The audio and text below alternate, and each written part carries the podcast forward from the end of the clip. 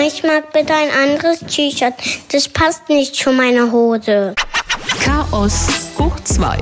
Der Mama-Podcast. Hey Mama, hey Mama, hey Mama. Das war dein Kleider. Ich hätte es nicht gedacht, dass das so früh losgeht mit der Klamottenauswahl. Wie alt ist er nochmal? Er ist jetzt vier. Ja, mein Sohn hatte auch so eine Phase, aber die ist zum Glück wieder verschwunden. Da habe ich mir auch ein bisschen Sorgen gemacht um seinen Geisteszustand.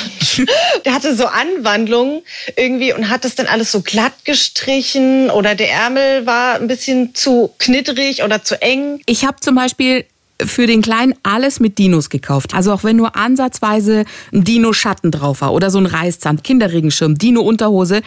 Wir haben alles Dino-mäßige beisammen gehabt. Zack, er ist wach geworden und auf einmal Batman und Spider-Man waren da. Superhelden. Und du denkst so, ey. Und dann so, nee, sorry, Dinos sind nur was für Babys. Ja, jetzt war dann halt so ein bisschen umstellen. Und die Kleine habe ich dann heute in der Winterlederjacke und mit einer Dreiviertel-Leggings in den Kindergarten geschickt. Ja, meine Tochter möchte ständig Kleider anziehen und das ist natürlich wetterbedingt manchmal echt einfach nicht möglich. Am liebsten würde sie zum Beispiel am, äh, jeden Tag irgendwie als Prinzessin gehen, egal ob das draußen äh, Minusgrade sind.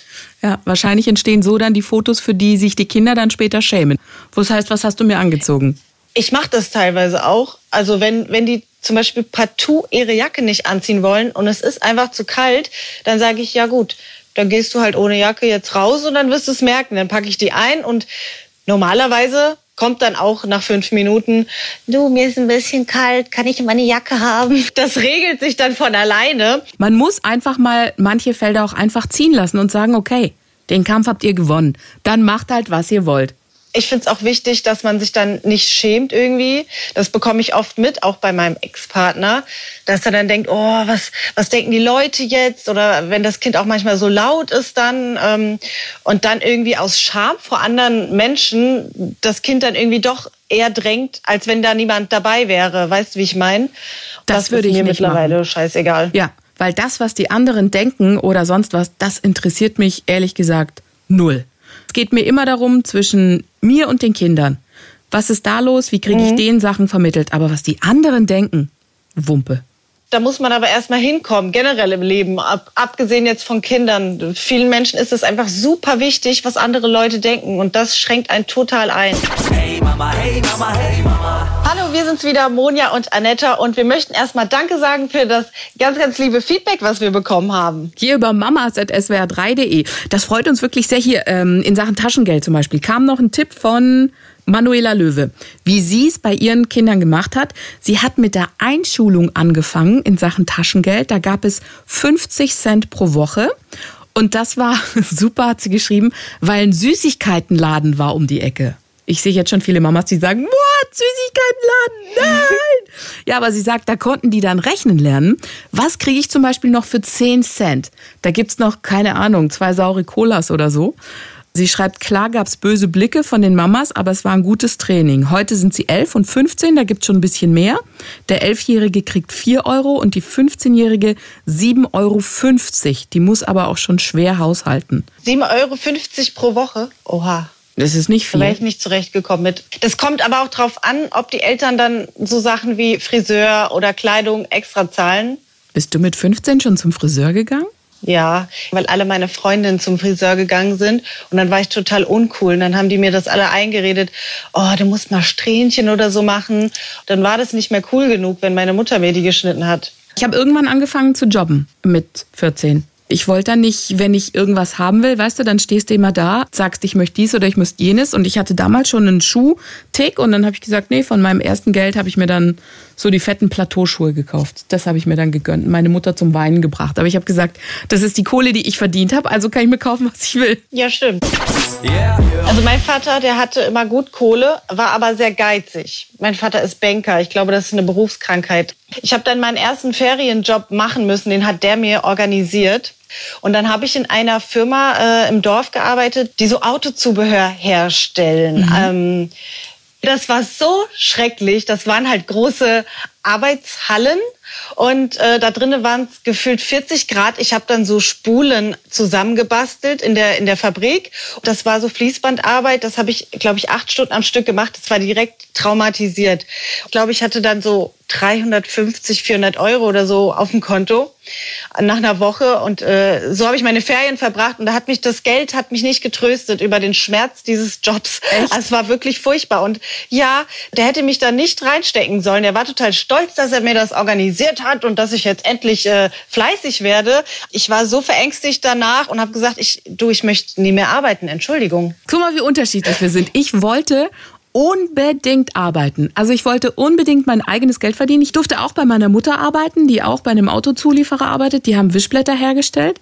Das fand ich super, weil das Geld hat über alles hinweg getröstet, weil ich gedacht habe, krass, ich meine, du arbeitest acht Stunden, wie du gesagt hast, 40 Grad in der Halle, aber hinterher hast du diese Freiheit zu sagen, wow, und jetzt kann ich mit dem Geld machen, was ich will. Und ich habe dann auch immer geguckt, dass ich regelmäßig was habe. Also nicht nur in den Ferien. Ich wollte einfach nicht meinen Eltern irgendwie, ja, bei uns war das Geld einfach nicht locker, es war nicht da. Da hast du keine andere Chance gehabt. Mhm. Ja, nach der Scheidung von meinen Eltern, da ging es mir eigentlich ähnlich. Meine Mama hatte dann auch nicht mehr viel Geld und ich weiß noch, ich habe 20 Euro Taschengeld die Woche gehabt. Ich glaube, da war ich dann so 16, 17. Das war eigentlich schon am Wochenende weg. Dann sind wir da auf die Kirmes gegangen und haben dann, haben dann teilweise Gläser noch vom Boden eingesammelt, um das Pfand abzugeben. Es war nicht so, dass ich nicht arbeiten wollte, dass ich gesagt habe, so, nee, ich lebe jetzt gerne auf der, auf der Tasche von meiner Mutter. Ich habe einfach nichts gefunden, womit ich mich arrangieren konnte. Ich glaube, dieses erste Erlebnis war auch schon so schlimm, dass ich äh, von vornherein oft Angst hatte, irgendwo anzufangen. Ich habe dann auch noch diverse Praktika gemacht, die einfach komplett nach hinten losgegangen sind. Und im Prinzip war diese ganze Arbeitswelt für mich echt äh, ein Unding. Ich habe mir, hab mir schon in meiner Jugend die Frage gestellt, wie ich überhaupt überleben soll später, weil ich einfach keinen Beruf gefunden habe, der mir gefallen hat. Und heute bin ich so froh, dass ich im Endeffekt meinen eigenen Weg gegangen bin und was aus dem gemacht habe, was ich von Herzen gerne tue. Hey Mama, hey Mama, hey Mama. Ganz viele haben gefragt, wie ist das eigentlich in Sachen Dating mit Kindern? Da bist du raus, ne? Da bin ich raus. Ich finde das überhaupt statt, wenn die Kids in dem Alter sind? Ich habe zuerst versucht auf die ehrliche Art und Weise und habe dann aber ganz schnell wieder das aus meiner Biografie gestrichen, weil ich da irgendwie so ein unwohles Gefühl hatte, vielleicht auch die falschen Kerle anzuziehen. Da hat man ja immer so eine Urangst als Mutter. Also habe ich das erstmal komplett außen vor genommen. Vor allem hast du ja auch einen Stempel direkt. Und beim Dating geht's ja erstmal darum, also es geht ja um dich als Frau. Es ist ja eigentlich erstmal völlig egal, ob du Mutter bist oder nicht. Ich habe dann aber ganz schnell festgestellt, dass das für viele nicht egal ist. Und ich habe mir das so nicht vorgestellt. Ich habe wirklich gedacht, dass die Männer da toleranter sind. Viele denken, glaube ich, dass man einen Ersatzvater sucht, was bei vielen Frauen bestimmt auch so ist. Bei mir wäre oder war das jetzt überhaupt nicht der Fall, dass ich irgendjemanden in diese Richtung gesucht habe. Ich, ich wollte halt mal unverfänglich jemanden kennenlernen, was dann raus wird. Egal erstmal, aber viele sind da total abgeschreckt. Und dann habe ich auch ein bisschen gegoogelt. Ich google immer sehr gerne und äh, lese mich in Foren und so durch, weil, weil, da, weil da sind die Menschen ehrlich. Da schreiben die das, was sie einem nicht so sagen würden. Und da haben ganz viele echt gesagt, dass sie keine Mutter wollen, weil da auch viele Probleme mitkommen. Es ist wirklich schwierig, als Mutter zu daten. Wie wäre es denn, wenn du jemanden finden würdest, der auch Kinder hat? Also weißt du, so eine Patchwork-Familie, das hört man immer ganz oft. Dass sich dann so Leute zusammentun nach dem Motto, du hast zwei Kinder und dann triffst du jetzt jemanden, der hat auch zwei Kinder. Ja, da kommen dann oft die Abwrackprämien zusammen.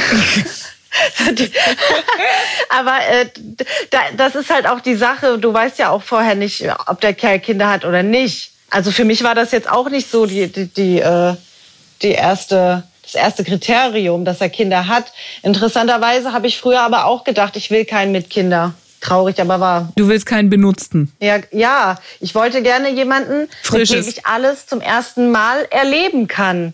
So der Zauber von der ersten Schwangerschaft und so. Und dann hast du einen, der hat schon alles gehabt. Für den ist das dann gar nichts Besonderes mehr. Also das ist natürlich Schwachsinn. Es ist ja immer was Besonderes. Aber so, so der Gedanke ist irgendwie da.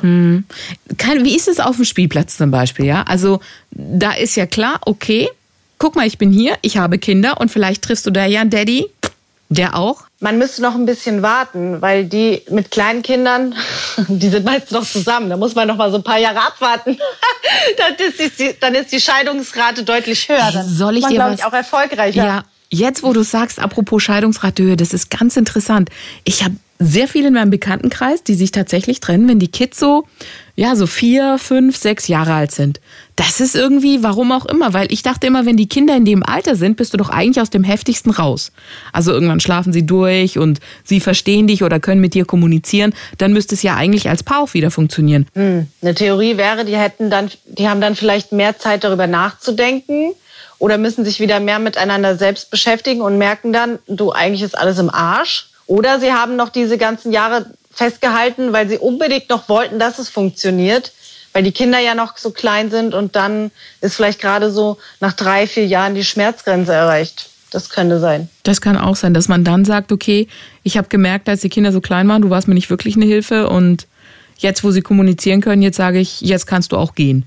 Jetzt ja, ja, stimmt. Frauen sind vielleicht vielleicht sind Frauen dann auch nicht mehr so abhängig, wenn die Kinder dann in die Schule gehen und ähm, bei der Oma auch mal eher bleiben, wenn die so klein sind, klappt das ja oft nicht, dass die Frauen dann einfach sagen, du, ich mache jetzt die Pflege. Ciao. Ja, weil Ciao, ich meine, wo sind die alleinerziehenden Männer? Wo? Aber ganz ehrlich, bitte, allein, bitte ich, schickt eine Mail. Die müssen doch gar nicht alleinerziehend sein. Jetzt überleg doch mal, äh, getrennt, ja? Dein Ex-Mann, der sieht doch die Kinder auch alle zwei Wochen, oder? Ja. Am Wochenende. Naja, naja wie auch immer. Okay, aber irgendwann sieht ja, er sie ja. Ja. Okay, was macht er mit den Kindern? Der geht ja auch irgendwo hin. Ich glaube, da ist vielleicht der Platz, wo man sie trifft, weißt du? Keine Ahnung, Gute gehen Frage. die. Vielleicht, vielleicht sind die bei der Oma, dass sie dann weniger machen müssen. Gut. was für, was für Paschas, ey. Ich habe oft aber auch den Gedanken, da bin ich dann wieder ein bisschen, bisschen äh, paranoid, warum hat die Frau ihn denn verlassen? Was stimmt denn nicht mit dem? Da kommen dann wieder diese Ideen hoch, so, weil, weil früher war es halt leichter, irgendwie noch äh, Singles zu treffen und jetzt, wenn einer so geschieden ist und hat noch Kinder, dann denke ich mir, ja, warum hat das denn nicht funktioniert? Ja gut, aber vielleicht hat sie ja auch einen Schuss gehabt. Ich würde jetzt ja, nicht sofort. Das kann sein, aber ich gehe meistens, ich gehe meistens immer äh, von den, von ja, von meinen Erfahrungswerten eben aus und bin dann immer sehr misstrauisch den Männern gegenüber. So, was hast du getan? Also aktuell ist es bei mir so, dass ich das tatsächlich komplett abgeschrieben habe. Das klingt immer sehr verbittert, aber so meine ich das gar nicht. Ich muss auch erstmal lernen, wieder zu mir selbst zu finden und mit mir selbst glücklich zu sein, weil das ist sowieso die Basis. Und habe da auch vieles gelernt, was ich in der Vergangenheit einfach total falsch gemacht habe, dass ich immer so sehr gesucht habe. Und im Moment geht's mir eigentlich sehr, sehr gut, dass ich überhaupt nicht diesen Dating-Stress habe und ähm, ja, einfach auf der Suche nach gar nichts bin sozusagen. Yeah. Mamas.swr3.de, da freuen wir uns auch über Themenvorschläge. Einer kam zum Beispiel von Miss Gom. Kinder loben, ja oder nein und vor allem wie viel? Ja, ich lobe meine Kinder viel, weil ich auch mal irgendwann gelesen habe, Lob ist immer besser als Strafe. Ähm, Wobei, wenn ich gerade so überlege, ich glaube, Strafen haben wir in diesem Sinne gar nicht. Wie ist es denn bei euch? Strafen haben wir auch gar nicht. Das kann ich nicht. Was wahrscheinlich schlecht ist. Jetzt kommen irgendwelche Familienexperten, die sagen, nicht gut für die Entwicklung des Kindes und so. Ich mache das immer so nach Bauchgefühl. Es gibt ja Experten, die sagen, falsches Loben, das würde den Kindern schaden. Also es wäre für sie keine gute Orientierung. Und ich finde so Patentlösungen immer ganz schwierig, weil jedes Kind ist ja anders. Also ich verlasse mich da echt auf mein Bauchgefühl und vor allen Dingen auf mein Herz. Also es poltert raus. Das hast du toll gemacht, dann ist es ehrlich und es ist dann auch so. Und ich bin noch eine Stufe weitergegangen in Sachen Loben. Ich lobe sie, wenn ich merke, ey, sie arbeiten an sich. Nico zum Beispiel, jetzt auf dem Spielplatz, der hat x-mal probiert zu balancieren hingefallen, es hat schwer geklappt und so weiter. Und da habe ich immer nur gesagt, okay, das ist echt schwer, was du da probierst, das ist nicht einfach, aber toll, dass du weitermachst. Und der wollte dann halt von so einem gewissen Punkt springen. Der stand ewig lang oben und zack, letztendlich hat er sich irgendwann getraut, ist über seinen Schatten gesprungen und das habe ich dann echt gelobt. Da habe ich dann gesagt, das war echt keine einfache Geschichte, toll, dass du dich getraut hast, weil dieses wahllose Tollspitze, du bist super, das höre ich halt echt super oft. Ich bin da irgendwie so zwiegespalten. Das, was du gerade angesprochen hast, das habe ich irgendwo auch mal äh, gelesen oder angeschnitten, dass es auch Eltern gibt, die überhaupt nicht loben, Doch, das weil das irgendwie negativ sein kann. Ich verstehe auch, was man damit meint, weil das Kind tut ja irgendwie dann etwas nur, um dir zu gefallen. Bei uns ist es zum Beispiel auch so, dass meine Tochter ähm, geht ja auf Toilette noch nicht so lange, aber sie sagt dann immer, jetzt bist du ganz stolz auf mich. Und ähm, das ist auch so, aber irgendwie denke ich, das, also das, du machst es nur für mich.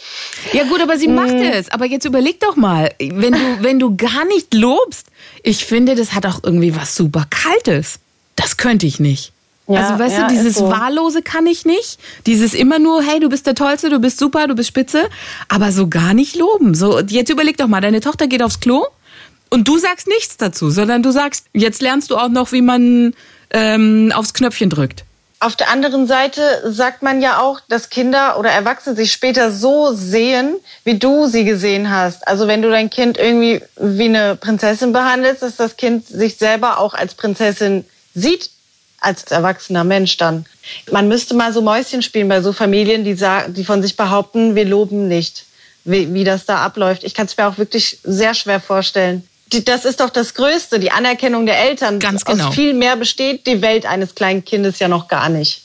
Es ist ja auch ehrlich gemeint. Ich meine, wir spielen ja nichts vor. Wir freuen uns ja wirklich, wenn das Kind irgendwie einen Erfolg erzielt hat und was gelernt hat, was Neues. Das fängt ja schon bei den Babys an. Es ist ja jetzt auch nicht, dass man die irgendwie verarschen würde. Wenn die jetzt ein Bild malen und es ist wirklich schlecht. So. Ja, was, was sagst du dann? Sagst du dann toll, super spitze? Ja, ich sag, ich sag toll, weil, weil das Bild haben sie ja in, in dem Sinne so gut gemalt, wie sie es können. Weißt du, aus unserer Sicht ist es vielleicht scheiße. Aber So, jetzt für, wird's spannend. Für sie ist es toll. Ja, jetzt wird spannend. Wenn du sagst toll, super spitze, ist vielleicht für sie der Punkt schon erreicht. Also sprich, die sagen, das ist schon das Maximum, was ich erreichen kann. Ich überlege, wie man das, wie man das so formuliert, dass man da noch ein bisschen mehr rauskitzelt, ohne dass man es praktisch überfordert. Aber indem man ihm auch sagt, hör zu, das ist kein Gesicht, das ist jetzt auch kein Pfannkuchen, es ist einfach nur ein Kreis. Dafür werden wir, das wird uns keiner abkaufen in irgendeiner schicken Galerie in Los Angeles oder New York. Kriegen wir dafür keine Kohle. Da musst du dich schon noch ein bisschen ranhalten.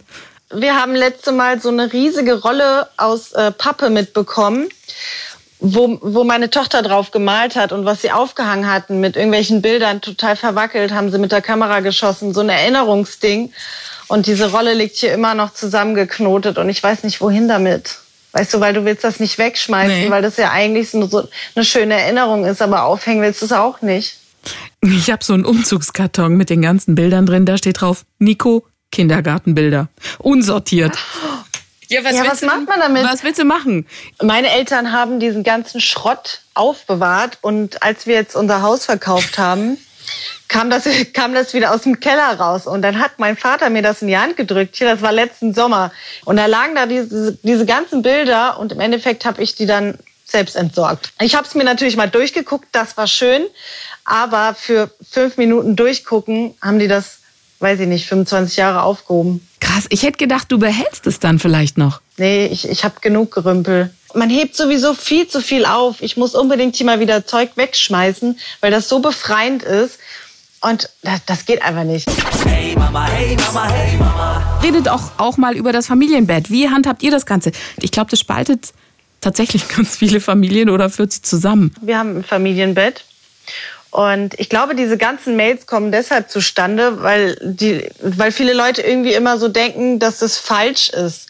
Weil man auch dieses Bild hat, dass Kinder in ihren eigenen Betten schlafen und weil viele ja auch so vorwurfsvoll vielleicht auch nachfragen. Nicht mal unbedingt so offensichtlich, aber so, hm, schläft der immer noch bei euch im Bett? Und dann, dann denken viele schon so, dass das irgendwie falsch ist. Und deshalb ist das so ein großes Thema. Aber bei uns ist es überhaupt kein Thema. Bei euch? Nee, wir sind auch Fraktion Familienbett komplett. Das gibt so eine Zeit, so irgendwie, naja, zwischen eins, anderthalb, zwei. Nach dem Motto, das Stillen ist jetzt vorbei, also es gibt keine Berechtigung mehr für deine Kinder, im Familienbett zu sein. So hatte ich das Gefühl, dass die Kinder eigentlich nur, wenn überhaupt, im Familienbett oder im Schlafzimmer der Eltern sind oder wie auch immer der Mutter, dass es heißt, weil sie ja noch gestillt werden müssen. Und dann sollten sie anfangen, selbstständig zu werden. So nach dem Motto, okay, du bist nicht mehr abhängig von der Brust, jetzt kannst du ja auch in dein eigenes Zimmer ziehen. Du bist ja schon 18 gefühlt, ja. Und das finde ich so schade, weil das geht doch nicht nur ums Stillen. Also es geht ja nicht nur um die Nahrungsaufnahme, es geht doch um die Nähe. Also so sehe ich das zumindest. Deswegen ist bei uns ganz klares Ja zum Familienbett. Und ich fand einen Satz, den unsere Erzieherin gesagt hat, ganz interessant, weil da auch eine Mutter so, ja, der schläft noch nicht in seinem eigenen Bett und wie sollen wir das denn machen und so. Und dann guckte sie sie nur an und sagte, Sie schlafen doch auch mit Ihrem Mann gemeinsam in einem Bett. Und sie, ja. Warum machen Sie denn das? Na ja, weil also die Wärme und die Geborgenheit und die, ja eben. genau deswegen will doch ihr Kind auch bei ihnen schlafen. Also es ist doch ganz normal. Ja, hat sie recht. Gäbe es denn ein Alter, wo du sagen würdest, so jetzt ist ja aber Schicht im Schacht? Ja gut, wenn sie eine eigene Freundin haben oder einen eigenen Freund, das wäre dann ein bisschen eng. Aber Also nicht so Dead, Deadline erste Nein. Klasse oder so habt ihr nicht. nee. Ich hoffe oder ich setze auch da aufs Natürliche, dass die irgendwann den Drang haben und sagen, ich möchte nicht mehr mit Mama oder mit Papa in einem Bett schlafen. Ich möchte jetzt, was weiß ich, mit meinen Superhelden und der geilen Bettwäsche allein in meinem Zimmer schlafen. Kennst du sie? Hast du eine Deadline? Nee, habe ich auch nicht. Ich, ich denke öfter mal drüber nach, ob überhaupt dieser Punkt kommt. Und ähm, jetzt die letzten Tage hat es mich auch wieder total gestresst. Also ich habe zwar auch ein Ehebett, eh- ohne Ehemann halt, und theoretisch genug Platz. Ähm, aber die bleiben einfach nicht auf ihren Plätzen liegen. Und immer wenn ich dann ins Bett krieche, dann schiebe ich die erstmal zur Seite und dann kommen die direkt wieder nachgerutscht. Und es ist eng und unruhig. Komischerweise, wenn die mal bei ihrem Vater übernachten, vermisse ich die. Und habe mir auch angewöhnt, das ist total peinlich, meine Kinder schlafen immer noch mit diesen Womp-Sounds, also diese Okay. Mutterleibsgeräusche. Und das, das hat äh, wunderbar funktioniert, als sie klein waren. Und wenn die jetzt nicht da sind, dann mache ich mir diese Mutterleibsgeräusche an, wenn ich ins Bett gehe. Das ist total unangenehm. Und als meine Freundin Marina hier übernachtet hat, Hast du auch mal die gesagt Warm Sounds und auch- angemacht? Ich habe ihr das gesagt, du, ich kann jetzt gar nicht schlafen und ich muss das Nachtlicht anmachen und die willst du mich verarschen? Aber das, ich, ich habe mich so daran gewöhnt, das ist Hammer. Unsere Kinder haben uns versaut, was den Schlaf anbelangt. Total. Ja, Yeah. aber ich habe auch noch nie versucht, die auszuquartieren. Die haben auch gar keine eigenen Betten, also die haben Spielbetten. Weil ich, ich weiß halt schon, wie das endet. Ich weiß, dass die dann ständig entweder nach mir schreien und ich dann total hysterisch darüber renne. So wie, äh, als, also kennst du das vielleicht noch so aus der Anfangszeit, wenn man so wach wurde und hatte direkt so ein, so ein Hitzegefühl. Ich, ich weiß nicht, ob das der Puls ist, der nach oben schießt. So stelle ich mir das halt vor, wenn ich die in ihr Zimmer lege, dass ich dann jede Stunde mit extrem hohem Puls aufwache und darüber renne oder dass sie hier drinnen stehen wie so ein Gespenst. Nee, deswegen habe ich das noch nie versucht zu ändern. Vielleicht müsste man ihnen das einfach ungemütlicher machen, indem man selber sich so viel bewegt nachts. Ich glaube, es ist einfach zu kuschelig. Die suchen sich ihren Platz, egal wie ungemütlich du es machst. Ich hab's bei, also Ja. ja, meine Tochter ist da echt, die ist, die ist wirklich, die kennt ja keinen Schmerz, gell? Die schlägt ihren Kopf auch wirklich hart an deinen. Nur um dir klarzumachen, es ist mein Platz, den ich jetzt da will, auch wenn es davor fünf Stunden deiner war. Aber jetzt geh halt mal, ja? Hier ist eine Kopfnuss, geh. Was machst du? Du legst dich halt nicht mit einer Zweijährigen an. Du sagst dann, okay, ich zieh mich zurück. Zehn Zentimeter sollten reichen, auch für mich. Oh je, ja, es ist echt so. Aber ich bin ja manchmal auch schon nur froh, wenn die Knie oder der Oberkörper dann irgendwie auf der Matratze liegen. Ist ja auch schon ähm, viel gewonnen. Ey, das hätte ich früher nicht gedacht, dass das für mich mal ausgeruht schlafen heißt. Richtig ungemütlich wird's bei uns, wenn die Kinder von ihrem Vater kommen und haben Sujuk gegessen. Kennst du Sujuk? Ja, ich kenn's. Das ist die Knoblauchwurst. Meine Kinder lieben das und dann stinkt das ganze Schlafzimmer nach Sujuk. Ich esse halt weder Wurst noch irgendwie so ausgiebig Knoblauch und dann habe ich manchmal die Gesichter vor mir und, die- und die schlafen und dann so. oh, das ist immer richtig hart. Das sind die Momente, wo da würde ich sie gerne dann doch ins andere Zimmer schleppen. Ja, doch.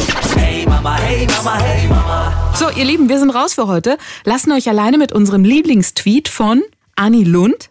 Hm, schieß los. Wie ich dieses nervige Kissen am Fußende aus dem Bett kickte, wie das nervige Kissen plötzlich weinte. Das Familienbett. Kapitel 5975.